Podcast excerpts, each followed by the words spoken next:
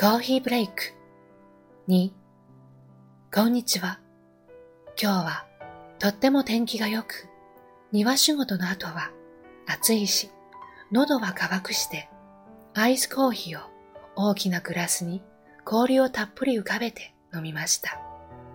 ほっとするひととき、まさにコーヒーブレイクを楽しみました。さて、東京は神田神保町のトロワバッグのお話に戻りましょう。大学からさほど遠くないところにある本画会に位置するコーヒー店。私にとって癒しの空間でした。好きな書店巡りをして本を何冊か買った後、必ずと言っていいほど立ち寄るのがこのトラワバッグ。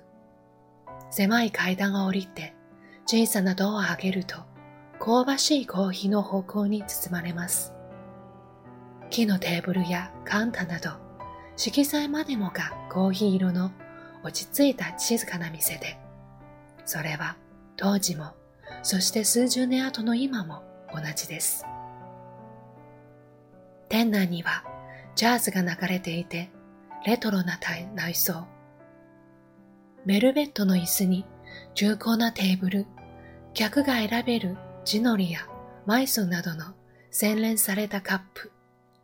カフェとか喫茶店というより、本当にコーヒー店がぴったりの雰囲気です。